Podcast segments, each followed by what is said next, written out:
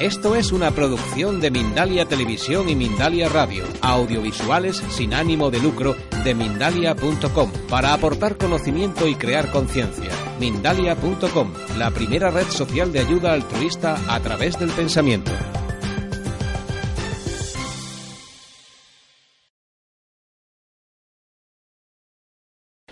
Eh, cuéntanos, eh, ¿qué significa esto de médico acción social? Alfredo, Alfredo, Médico Acción Social es un programa que surgió en el 2006, que en ese momento lo llamamos Meditación y Coaching. Lo hicimos como un programa para servicio social a personas que estaban en situación de migración en un momento histórico de Europa en el que había crisis y que había necesidad de atender proyectos migratorios que se estaban quebrando, que se estaban diluyendo, que había mucho sufrimiento por no tener trabajo y y todo lo que implica ¿no? esto en las familias. Entonces lo que unificamos fue em, herramientas de la meditación de toda la vida, relajación, que si lo podemos traducir en términos psicológicos, pues eso, visualización, Jacobson, distensión muscular, eh, básicamente con todos los efectos secundarios de distensionarse, de relajarse, de generar incluso la respiración más pausada, más tranquila, eh, física, espiritualmente, de contar un poco también con eh, el estado de paz y tranquilidad. Y una vez conseguíamos ese estado con las personas, empezando por nosotros mismos, claro. Eh, luego la metodología del coaching para poder encontrar, eh, que la persona encontrase desde un estado de calma y tranquilidad realmente lo que quería trabajar, cuál era su objetivo y a partir de ahí implementar la metodología del coaching. ¿Dónde lo enfocasteis? ¿En, España? Nosotros empezamos en España con grupos en los CEPIs, que en ese momento estaban centros de encuentro y participación de inmigrantes de países eh, de origen de inmigración, como Colombia, Ecuador, eh, Perú, Bolivia, Centroamérica. Lo curioso es que, bueno, empezamos en Madrid, pero eh, estos eran como centros culturales donde asistían estas personas y nosotros lo damos gratuito, pero luego vinieron personas también locales, porque claro, la, crisis nos pilla a todos, tenemos los mismos recursos, empezamos en, en, Madrid, en España, luego estuvimos también en Italia, eh, luego nos eh, consulado de Colombia en Italia, luego estuvimos por varias provincias en, en España, luego en Colombia, también los hemos hecho virtualmente y ha sido también muy interesante. Eh, ¿Queréis eh, unificar, que es otra de las cosas que me hablabas antes de entrar en esta conversación, la psicología con el coaching? ¿Cómo se puede integrar estas dos eh, metodologías, estas dos ramas del conocimiento humano en una sola materia, en una sola aplicación? Bueno, ese es un tema, Alfredo, del que hay mucha tela que cortar. de momento te quiero decir que justamente a raíz de este programa que acabo de comentar, eh, nos dimos cuenta que el solo coaching no era suficiente. Eh, precisamente una población vulnerable con situación de crisis y demás, pues eh, fácilmente podría entrar en crisis, eh, hacer una catarsis la persona eh, o generar incluso una catarsis del grupo o una crisis que había que atender en ese momento y los solos recursos del coaching no eran suficientes, con lo cual había que incorporar herramientas, estrategias, metodologías de, derivadas de la psicología. Yo soy psicólogo, psicólogo clínico también, con lo cual pues esto nos permitía esto, este margen. De ahí en adelante, em, aparte de también estudios y grupos de estudio con el Colegio Oficial de Psicólogos de Madrid. En ese momento había un grupo de estudio al cual yo me he vinculado y desde entonces vengo colaborando para integrar integrar psicología y coaching y otras herramientas. Eh, hoy en día la, meditación de ese momento de toda la vida se llama, bueno, lo más parecido mindfulness, terapias de tercera generación conductual. Eh, entonces, lo que hacemos es, eh, de hecho, he he presentado un modelo eh, formalmente en esta Expo Coaching 2015 aquí, un modelo en el cual se siguen los procesos de coaching, se siguen todos los procesos de coaching, pero debajo de cada una de, de las fases del proceso de coaching están las diferentes escuelas de psicología de las cuales se derivan y qué investigaciones ha habido para producir herramientas y tecnología de la cual ha bebido el coaching para que sea eficaz y eficiente. Realmente toda una integración de ambos mundos.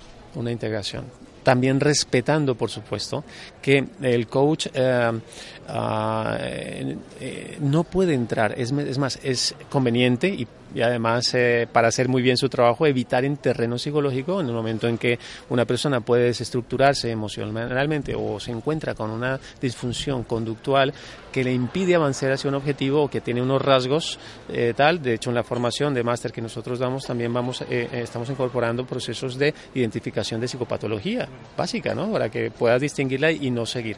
Y por el otro lado, el, psicólogo también que quiera entrar en el mundo del coaching se forme, se prepare y se entrene, porque es una metodología específica con unos procedimientos específicos que aunque estén hermanados y provengan más del 90% de la psicología, es una aplicación que hay que entrenarse también. Y de este proyecto que pusisteis en marcha, eh, ¿cuáles son los resultados que obtuvisteis? Eh, ¿Pudisteis apreciar que hubo avances, avances significativos? Para nosotros fue realmente eh, algo, eh, el mayor avance y el mayor, sea, mayor satisfacción han sido eh, familias, mujeres cabeza de familia, por ejemplo, en Colombia, en, un grupo de mujeres cabeza de familia que desarrollaran cada una sus proyectos individuales y un proyecto colectivo que tenían, que llegaran a, a, conseguir los resultados. Sin nombrarte más de 1.500 personas que han pasado por ahí con experiencias absolutamente bellas. De, uh, mi pregunta inicial fue, yo conocí el coaching en el el 2000, 1999 en Brasil y quienes accedían a una sesión de coaching tenían que tener helicóptero privado. Entonces, claro, ¿esto qué significa? Que los costes del coaching eran absolutamente... Hoy en día también, y es así en muchos sectores. Pero mi pregunta era, si esto le sirve a una compañía a ganar muchísimo dinero, si esta persona gasta mucho dinero en el coaching es porque funciona y de verdad funciona. Entonces, ¿por qué no, ¿cómo no le va a servir a una madre cabeza de familia que tiene todos los días unos recursos, unas dificultades y unos objetivos y unas necesidades que resolver? Entonces, esa fue mi gran pregunta para poder integrar todas estas herramientas y llevarla a personas con la misma calidad como si me pagaran lo que me pudiese pagar un empresario por hacerlo. No digo yo solamente, sino que yo represento la Asociación Internacional de Coaching y Psicología y nuestra, una pata sólida de nuestra filosofía es la solidaridad desde la calidad. Vosotros también queréis eh, hacer próximamente un, un evento mundial, internacional, de cara al coaching y la psicología. Cuéntanos.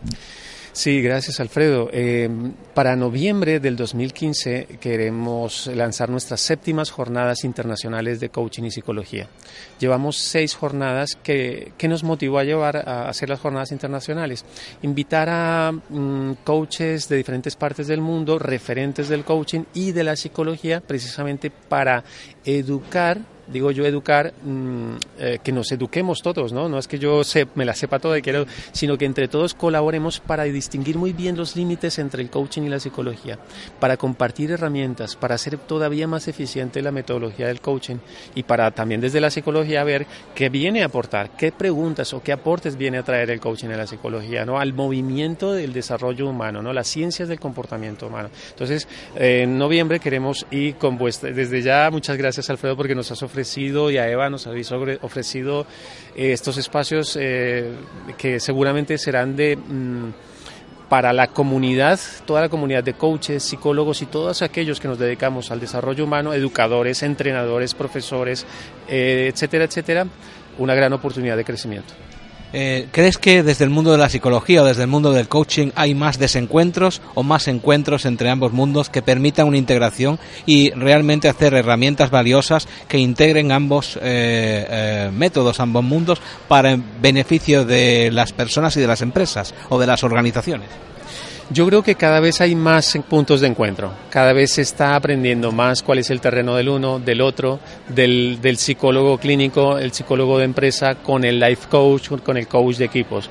Cada vez es más claro. Hasta hace 5, 6, 7 años había mucha dificultad, los terrenos eran, los límites eran muy frágiles. Hoy en día ya se está conociendo y nuestra labor es que se conozca y se llegue el momento en que se trabaje perfectamente con toda naturalidad, coaches en una organización, con psicólogos de empresa organizacionales y también en una clínica y donde haga falta eh, o en espacios. Sabemos que el coaching es para, para clientes no, no clínicos, es decir, pero eh, que se pueda dar una difusión y se trabaje con toda naturalidad y una integración total.